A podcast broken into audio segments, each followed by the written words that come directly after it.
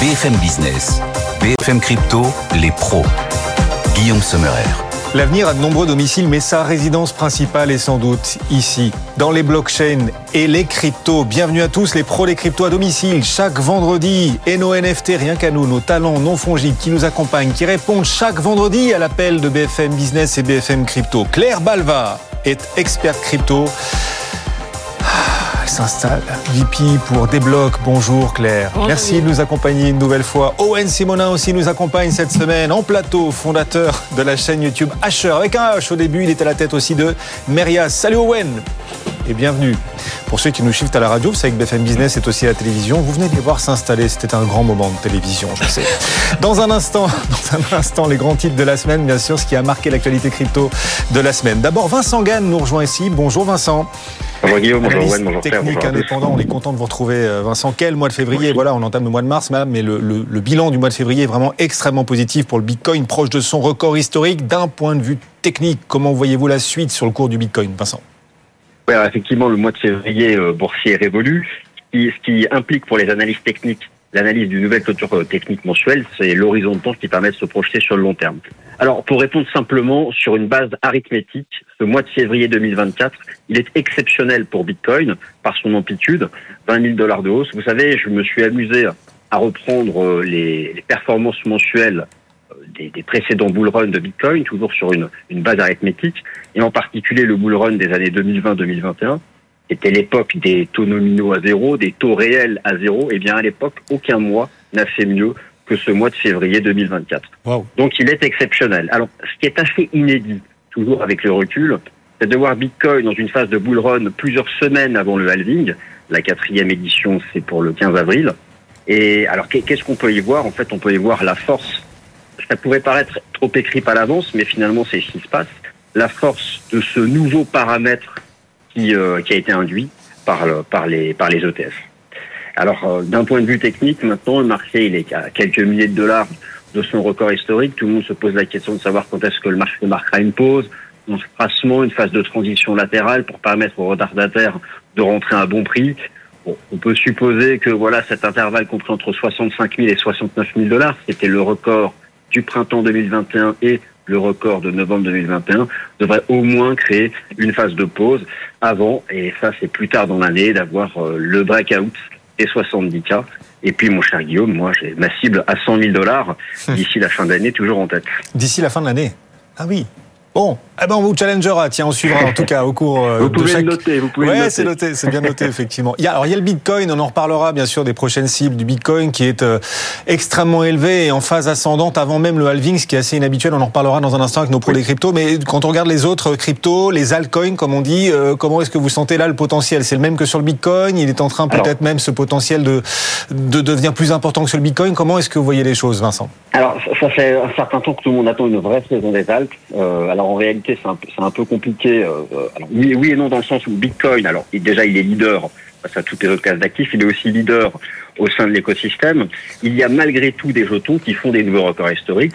Il y a malgré tout des alts qui font mieux que le BTC. On peut faire l'analyse technique sur altcoin, sur Bitcoin, et il y a déjà des renversements haussiers. Mais en réalité, moi actuellement, je parlerais plutôt d'une mini-saison des alts. Faut savoir sélectionner les bons jetons. Mais tant que la dominance du Bitcoin est en tendance haussière, ce n'est pas encore une vraie saison des altes. Donc on est encore très loin du cas de figure qu'on avait connu, par exemple, au premier semestre 2021. Ça viendra plus tard, et c'est encore une fois, c'est ce paramètre des, des ETF Bitcoin Spot qui, je pense, va encore prolonger dans le temps cette surperformance de Bitcoin face à la majorité des altes, et en particulier face à, face à Ethereum. Et moi, j'ai toujours un scénario de hausse de ETH BTC, mais là aussi, je pense que ça va être un peu reporté dans le temps, sûrement en seconde partie d'année. Vincent Gann avec nous, analyste technique indépendant. Merci beaucoup euh, Vincent. Alors justement, ces 60 000 dollars franchis cette semaine par le Bitcoin, ça a marqué l'actualité de la semaine. On continuera de parler des cours, bien sûr, et puis voir si effectivement les altcoins, l'Ether notamment, pourraient, euh, dans la foulée du Bitcoin également, accélérer davantage. On reviendra aussi sur ces propos de Satoshi Nakamoto qui ont été exhumés. Une correspondance par mail datant de plusieurs années, 120 pages d'échange. Un échange qui bah, révèle peut-être un peu plus encore sa vision euh, du Bitcoin, puis aussi les interrogations que Satoshi Nakamoto pouvait avoir. On parlera des batailles entre plateformes, bien sûr. Kraken face à Coinbase et dans la DeFi, Uniswap face à Metamask. Et puis le yuan numérique.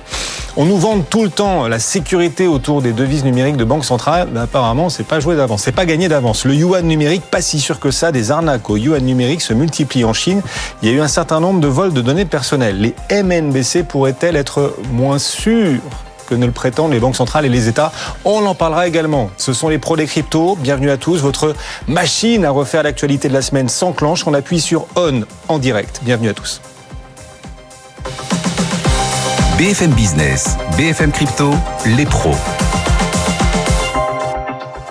Owen Simonin est là. Asher, bonjour Owen, bienvenue. Bonjour. Claire Balva est là aussi. Bonjour Claire. Bonjour Guillaume. Ravi de vous retrouver l'un et l'autre. La lumière au bout du tunnel est partout sur les marchés actions. On est sur des records. euh, Et le Bitcoin. La lumière au bout du Bitcoin aussi, puisque le Bitcoin a donc franchi cette semaine la barre des 60 000 dollars. Oui, impressionnant, d'autant que le halving n'a pas encore eu lieu. Le halving est prévu dans un peu plus d'un mois. Et pourtant, le Bitcoin est en phase ascendante, proche de ses records. Avant le halving, est-ce que c'est euh, inhabituel? Enfin, est-ce que ça vous intrigue vraiment? Est-ce que c'est un vrai sujet, le fait que le Bitcoin soit si haut, en phase si ascendante, alors que le halving n'a pas encore eu lieu? Owen C'est inédit, ça n'était jamais arrivé. Généralement, même si on sait très bien que les performances passées ne préjugent pas des performances futures, pour être parfaitement euh, correct, on s'attend généralement à avoir un cycle au bout de 3 ans, 3 ans et demi. Euh, là, en 2 ans et quelques, on a déjà un Bitcoin qui est remonté à 64 000 dollars, c'est-à-dire 94% de son ATH, qui était de 68 000 et quelques.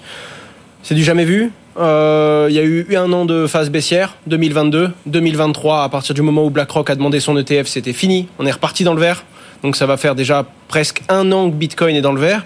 Et il a pris 20 000 dollars au mois de février 2024, donc ce mois-ci. Et dans ces 20 000 dollars de hausse, il en a pris 10 000 en 48 heures. Ça n'est jamais arrivé. S'il passe au-dessus des 69 000 dollars, c'est une zone de découverte.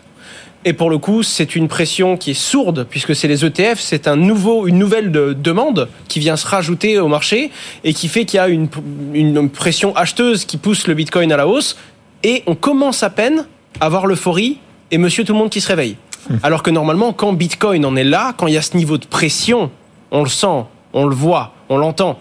Et c'est maintenant que les métriques vont commencer à exploser sur les médias. C'est maintenant que tout le monde se tourne sur le sujet.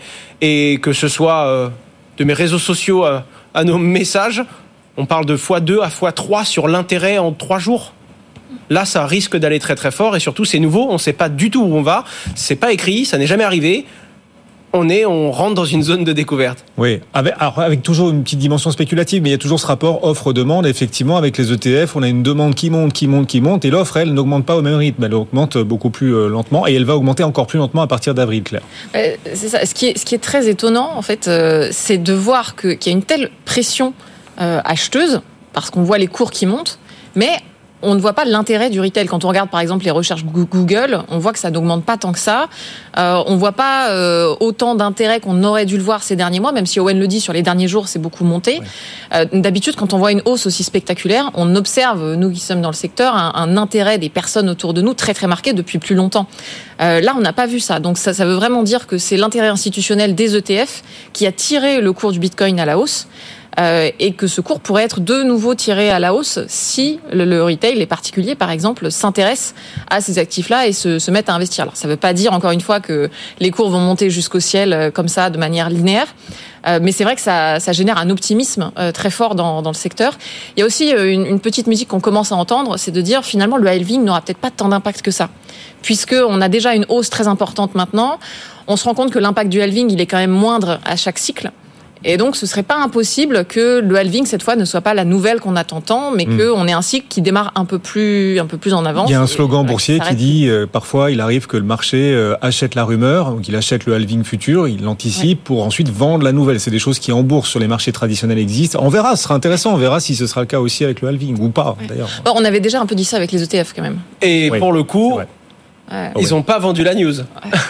Non. Ouais, ouais. Pas à court terme, mais disons qu'il y a eu la, Tout la, à fait, la pression non, non, acheteuse a c'est été ça. là. Ouais. Et le, le truc qui est particulier aussi, ça veut dire que cette euh, force acheteuse silencieuse, on va dire, elle peut également devenir vendeuse. Donc la musique peut très très vite s'inverser et quel que soit justement le mood, l'euphorie, le marché, monsieur tout le monde, le tempo va être donné par quelqu'un d'autre. Et ça veut également dire que la façon dont la liquidité va se répartir sur les différentes crypto-monnaies peut évoluer. C'est-à-dire que jusqu'à présent, on avait de la liquidité sur Bitcoin. Quand Bitcoin était bien valorisé, il y avait Ethereum, les autres crypto-monnaies qui commençaient à en profiter, et ça finissait par couler sur les plus petites initiatives, les NFT, les ICO, ce genre de choses. Là, c'est en train de changer, parce que le gros de la liquidité rentre sur Bitcoin via l'ETF, peut-être sur Ethereum s'il y a un ETF Ethereum qui est accepté cette année, mais on se demande cette liquidité, comment est-ce qu'elle va finalement euh, faire une rotation vers les autres crypto-monnaies, sachant qu'une grosse partie de Wall Street ne pourra pas techniquement accéder à ces produits? Cette fois, ça pourrait moins ruisseler en quelque sorte. Ouais, mais euh, alors moi je pense que c'est pas si grave parce que même si Wall Street n'accède pas euh, techniquement aux autres produits, euh, ceux qui ont du Bitcoin de manière, on va dire, plus puriste et qui l'ont sur des vrais, des vrais exchanges ou surtout des vrais portefeuilles, bah, eux, ils vont avoir leur portefeuille qui monte la, valorisation de leur portefeuille qui monte. Et donc, ils vont diversifier aussi. Donc, je pense que ça va quand même ruisseler, même si peut-être pas autant que les dernières fois, mais on, va quand même observer ce ruissellement. Les volumes sur les ETF, alors c'est vrai qu'ils battent des records et ça a encore été le cas cette semaine et manque de chance. Coinbase a eu des petits soucis techniques. Des gens ont vu leur solde à zéro. C'était avant-hier, c'est hier, euh, non avant-hier, c'est ça. Ouais, des problèmes aussi pour acheter ou vendre euh, temporairement, bien sûr, mais ceux qui voulaient acheter ou vendre n'ont pas pu le faire. Que s'est-il Et en plus, ça a eu un impact pour le coup sur les cours du Bitcoin, Claire, ce qui montre quand même qu'il y a peut-être encore des soucis de centralisation. Coinbase a une place prépondérante dans le secteur, donc forcément, quand, euh, Coinbase ne fonctionne pas, ça, voilà, ça, peut, créer des problèmes sur les cours. Euh, maintenant, ce dont on parle là, il ne faut pas imaginer que c'est un, problème qui est intrinsèquement lié aux crypto-monnaies ou même au, stockage des crypto-monnaies par Coinbase. Ce qui a été communiqué, en tout cas par leur patron, c'est un problème technique qui est lié à une, une demande très importante et à un flux de voilà de connexion sur Coinbase. Donc on, comprend que c'est un, problème technique, si je simplifie, hein, qui est beaucoup plus lié à leur site internet qu'à la custody, au stockage des clés de crypto-monnaie. Hmm. Maintenant, forcément, c'est très très inquiétant pour les utilisateurs de voir un solde à zéro, surtout avec ce qu'on a connu sur euh, sur FTX, et puis avec les arnaques qui existent où vous avez parfois des pirates qui accèdent au compte et puis qui envoient les crypto-monnaies ailleurs. Donc ça a été très très inquiétant, mais Coinbase a eu une communication euh, rassurante sur le sujet. Sur la centralisation spécifiquement, oui, c'est inquiétant d'avoir des plateformes qui centralisent beaucoup. Euh, néanmoins, il ne faut pas que ce soit l'arbre qui cache la forêt, parce qu'on parle beaucoup des plateformes, mais il y a aussi une centralisation autour de certains outils qu'on connaît moins. Par exemple, des outils qui vont stocker euh, les nœuds. Je pense à Amazon Web Services, par exemple, qui a un rôle très important sur Ethereum, ou à des outils comme Infura, qui sont des outils euh, techniques de connexion qu'on utilise sur des blockchains, notamment sur Ethereum, encore une fois. Donc, on parle beaucoup de la centralisation des plateformes, mais c'est peut-être pas le point le plus inquiétant dans ce secteur. Même si Coinbase a une place évidemment prépondérante, notamment pour le stockage des bitcoins. Alors, il se trouve que ça attire bien sûr les convoitises. Les convoitises. On a une battle entre plateformes, mesdames, messieurs. Fight. Oui. Première battle qui a marqué la semaine, effectivement, Coinbase challengé, Coinbase ultra majoritaire, mais Kraken qui tente, qui tente de venir le concurrencer. Kraken euh, lance cette battle. Kraken a fait une annonce cette semaine qui pourrait, qui pourrait peut-être un tout petit peu limiter, on verra, la prépondérance, euh, la place majoritaire, très majoritaire, ultra dominante de Coinbase. Owen. Oui, non, on ne sait pas trop. Déjà, ce qu'il faut se rappeler, c'est que Kraken et Coinbase sont deux boîtes qui sont nées à San Francisco en 2013. Elles se connaissent bien depuis très longtemps. Elles ont partagé la même ville, elles ont partagé les mêmes problèmes et elles partagent toujours aujourd'hui les mêmes problèmes face à la Security Exchange Commission. Donc, une concurrence, oui, mais c'est quand même le voisin d'à côté. La deuxième chose, c'est que Coinbase s'est pris une claque techniquement cette semaine. Kraken en a un petit peu rigolé. Hein. Kraken a tweeté Spoiler, nous sommes toujours euh, ouverts. Donc, euh, ils ont fait un petit euh, up. La particularité, c'est qu'en 2017, quand les crypto-monnaies se lèvent et commencent à surcharger toutes les plateformes d'exchange et que la demande augmente d'un coup, c'était Kraken et Coinbase qui étaient down au même moment avec des petits messages en mode le site n'est plus joignable, on s'en sort pas, on est sous l'eau. Donc c'est drôle de voir un Coinbase qui a continué à grossir, qui est au Nasdaq aujourd'hui et qui s'est pris une claque, mais Coinbase et Kraken ont déjà été tous les deux KO au même moment pour ces, genres, pour ces mêmes problèmes. Ce que Kraken annonce aujourd'hui, c'est leur service de custody, le fait de pouvoir détenir également des crypto-monnaies pour compte de tiers et notamment pour des institutions financières. C'est un enjeu énorme avec les ETF. Tout à fait, parce que c'est Coinbase qui aujourd'hui a 80 ou 90% de la custodie des, des, ETF, si je dis pas de bêtises. Il me semble que Gemini y en a une. Donc, en tout cas, voilà, c'est vraiment euh, Coinbase qui est partout. Kraken annonce son service et pour le coup, euh, explique tout simplement vouloir prendre sa place et regagner un petit peu euh, de part de marché sur ce segment. Il y a fight entre deux plateformes centralisées, mais aussi dans la finance décentralisée. Uniswap et Metamask, il faut qu'on en parle clair. Uniswap, le leader des exchanges décentralisés, a dévoilé une nouvelle étape de développement qui pourrait, qui pourrait un peu gêner Metamask? C'est ça. Alors pour euh, rappeler de quoi on parle, donc Uniswap c'est le premier exchange décentralisé. Donc on, parle d'un exchange dans lequel vos fonds restent à vous. L'exchange le, ne détient jamais les fonds pour vous. Et MetaMask c'est un portefeuille, c'est le premier portefeuille qui est utilisé dans le Web 3. C'est une sorte de petite extension sur votre navigateur que vous utilisez pour vous connecter par exemple à Uniswap, mais à plein d'autres outils dans la finance décentralisée. Là, ce qui se passe, c'est qu'Uniswap a annoncé la création, enfin, la création de leur portefeuille qui était déjà sorti, mais en tant qu'extension. Et là, on est vraiment en concurrence frontale avec un MetaMask. Alors, il y a des petites subtilités. Mais, par exemple, Uniswap annonce qu'ils feront pas de pop-up, c'est-à-dire de fenêtres qui s'ouvrent, mais qui vont vraiment avoir leur portefeuille sur toute la barre latérale de l'écran. Donc voilà, il y a des subtilités en termes d'expérience utilisateur, mais grosso modo, c'est quand même de la concurrence frontale avec un MetaMask. Et ça arrive dans un moment où, d'une part, les cours des crypto-monnaies explosent. Et d'autre part, le segment des wallets est extrêmement concurrentiel puisque MetaMask a une part de marché énorme, mais on voit de plus en plus d'entreprises qui s'emparent des nouvelles technologies qui existent. Je pense euh, pour les plus techniques d'entre vous, euh, OMPC, Account Abstraction, etc., pour créer des nouveaux types de wallets et pour fournir une expérience utilisateur simple pour le prochain marché haussier qui arrivera et qui verra des, des nouveaux cas d'usage euh, venir. Donc extrêmement intéressant de suivre euh, cette nouvelle tendance sur le marché des portefeuilles parce qu'Uniswap c'est clairement un acteur important. Intéressant de voir hein, toutes ces infrastructures qui continuent de se constituer, de se construire, se concurrencer euh, bien sûr aussi. Voilà, c'est comme l'époque de l'arrivée du chemin de fer. Voilà, on pose les rails kilomètre après kilomètre et à la fin c'est tout le territoire américain qui a été couvert. Enfin tout le territoire, ils n'ont pas le même maillage que nous. On a un beau réseau de chemin de fer en France. Bref, ça n'a aucun rapport. L'attrait de l'écosystème crypto. Faut qu'on en parle de cet attrait de l'écosystème parce que les cours des monte. Est-ce que ça se traduit dans les levées de fonds? Est-ce que les levées de fonds se réveillent de plus en plus au web C'est beaucoup plus simple de lever des fonds. Il n'y a pas encore de très très grosses annonces parce que je pense que c'est en train de se préparer. On a quand même deux trois annonces qui ont fait du bruit en France. Euh, la première, c'est la levée de fonds d'1,5 million d'euros de Playmakers qui permet tout simplement aux utilisateurs dans certains jeux vidéo de créer des assets qui en fait vont pouvoir être audités par le studio qui propose le jeu. Donc on est encore dans le développement des outils euh, entre l'interaction que un utilisateur va avoir avec un jeu vidéo et avec un studio qui crée quelque chose. Et la deuxième grosse annonce, c'est celle de Bolero qui lève 2 millions d'euros. Pour le coup, Bolero tokenise des droits musicaux et également la part de bénéfice de ces ah. droits musicaux. C'est français, et en plus de ça, ils ont signé un gros catalogue, le, catalogue d'un créateur qui s'appelle Le Motif. Et il y a des tokenisations d'œuvres interprétées par, par exemple, Booba, Joule, Riles et d'autres créateurs. Et ça commence à prendre beaucoup d'ampleur en France. Et il y a de plus en plus de demandes sur ce genre de produits. Et donc, ces levées de fonds dont on a entendu parler cette semaine, BFM Crypto, les pros des cryptos, le vendredi, l'actu au quotidien aussi à Maurice Tonquedec et ses experts du lundi au jeudi, 15h sur BFM Business, notre chaîne YouTube BFM Crypto également. Il faut qu'on parle quand même un petit peu, ça faisait longtemps qu'on n'avait pas fait de Sam Sam Meng-Panfried, l'ancien patron de FTX, parce qu'il refait parler de lui. Il demande une réduction de peine. Il a été condamné à 110 ans, c'est ça, de, prison, Claire? Euh, il, demande une réduction, en tout cas, lui demande seulement 6 ans. Oui, alors c'est pas de, ce que je comprends, on n'a pas une, condamnation officielle, mais on a des recommandations euh, globales pour une condamnation à plus de 100 ans de prison. Euh, et effectivement, les avocats de Sam Bankman-Fried ont, voilà, ont sorti un papier euh, d'une dizaine de pages où ils expliquent pourquoi Sam Bankman-Fried n'est pas hmm. euh, le méchant qu'on croit, n'est pas, n'est pas un délinquant dangereux. Alors au sens physique, sûrement, il va pas sortir et tuer des gens, ça on est bien d'accord. Mais surtout, ils, ils expliquent que c'est quelqu'un de très humain et de très bien. Ils donnent des exemples, ils donnent des lettres de personnes qui connaissent bien Sam Bankman-Fried. Donc le ton de ce papier est très étonnant puisqu'on lit, voilà, Sam Bankman-Fried a été décrit comme un comme un sociopathe. Euh, mais finalement, ceux qui le connaissent vraiment euh, disent que c'est quelqu'un de très empathique, de très humain, et donc on a toute une toute une litanie pour vanter les qualités de Sam Bankman-Fried et expliquer pourquoi il ne doit faire que six ans de prison. Alors. Euh, forcément, quand on suit l'affaire de l'extérieur et qu'on ne connaît pas personnellement Sam Bankman-Fried, tout ça est, est, très étonnant, surtout quand on voit l'écart entre les plus de 100 ans de prison, c'est-à-dire globalement la perpétuité, et les seulement 6 ans de prison qu'ils demandent, on peut se demander s'ils ont vraiment une chance d'être entendus.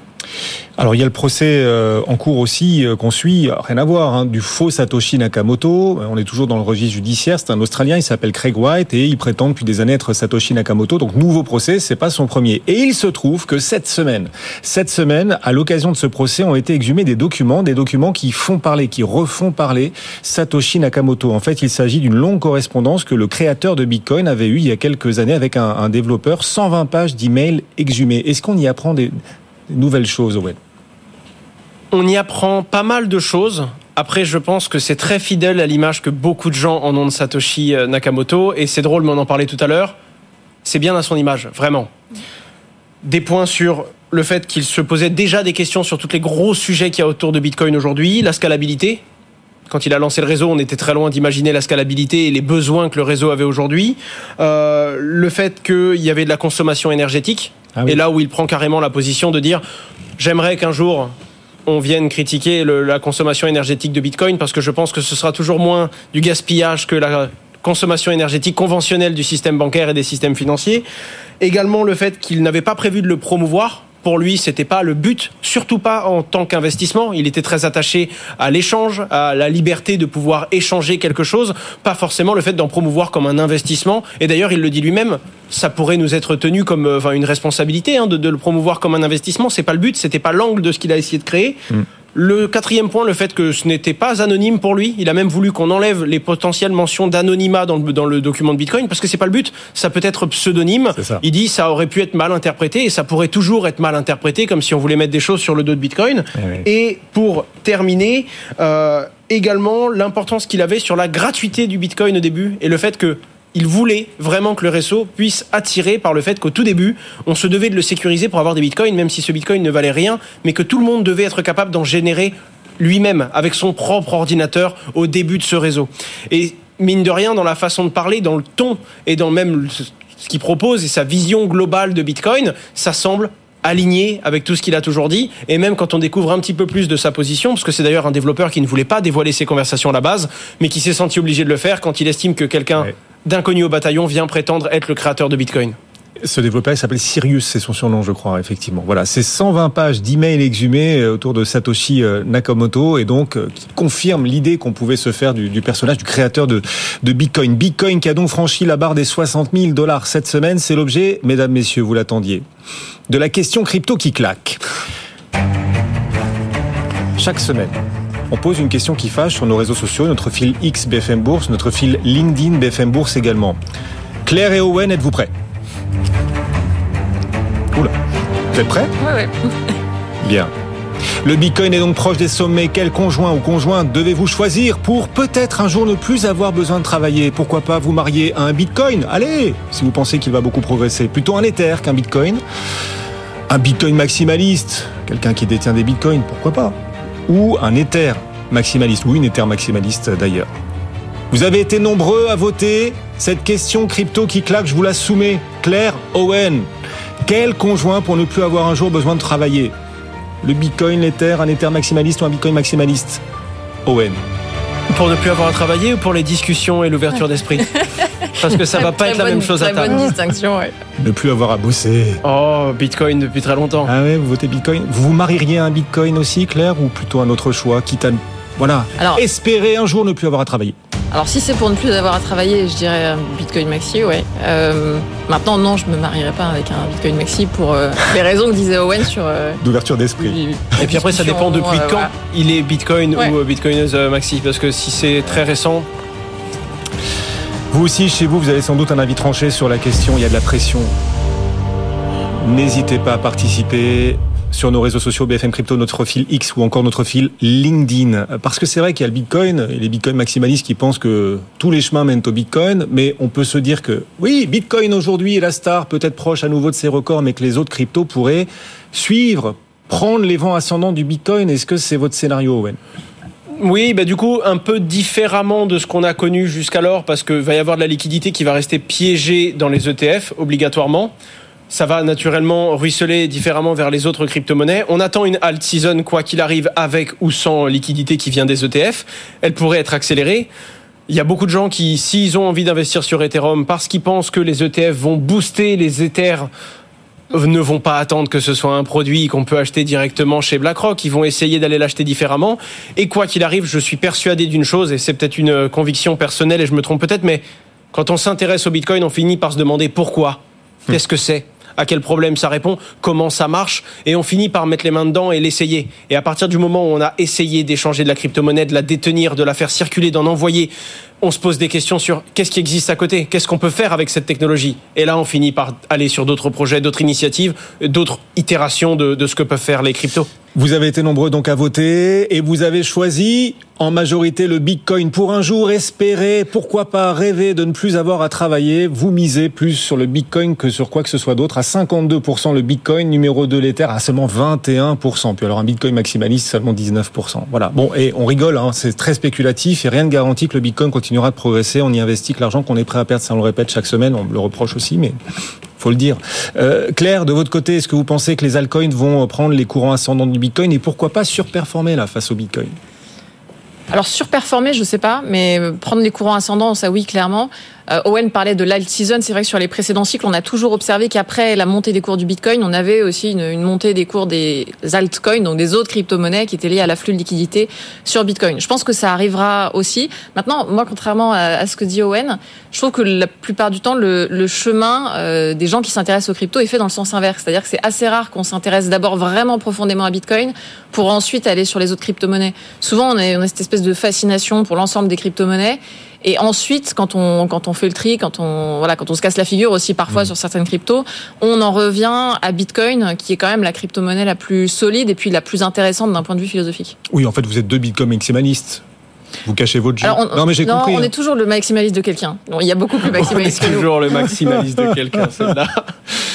C'est magnifique. Juste un tout petit mot, le yuan numérique, on voulait en parler quand même, les devises numériques de Banque Centrale. La Chine, son yuan numérique, on, nous promettait la sécurité absolue autour de ces devises numériques. Il se trouve qu'il y a des arnaques au yuan numérique, des données personnelles dérobées là-bas en Chine. Oui, alors de, ma compréhension, c'est pas un problème de sécurité sur le yuan numérique lui-même, c'est plutôt des arnaques autour de ce yuan numérique, c'est-à-dire des, gens qui ont essayé d'imiter le site du yuan numérique pour inciter les utilisateurs à, à, laisser leurs données personnelles et donc récupérer ces données, les faire faire des transactions, etc. Donc c'est des choses qui peuvent arriver sur à peu près tout, c'est-à-dire le yuan numérique, la crypto, la finance traditionnelle euh, rien de spécifique aux monnaies numériques. Rien à ajouter, Owen? Rien du tout. On est bon. Merci de nous avoir accompagnés tous les deux, les pros des cryptos.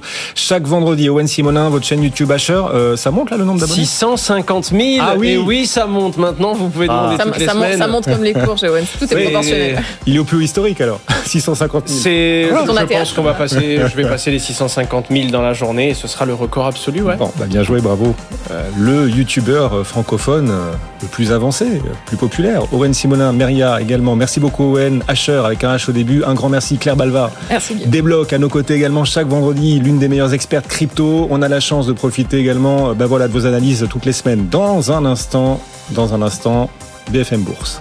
Merci à tous les deux. BFM Business, BFM Crypto, les pros.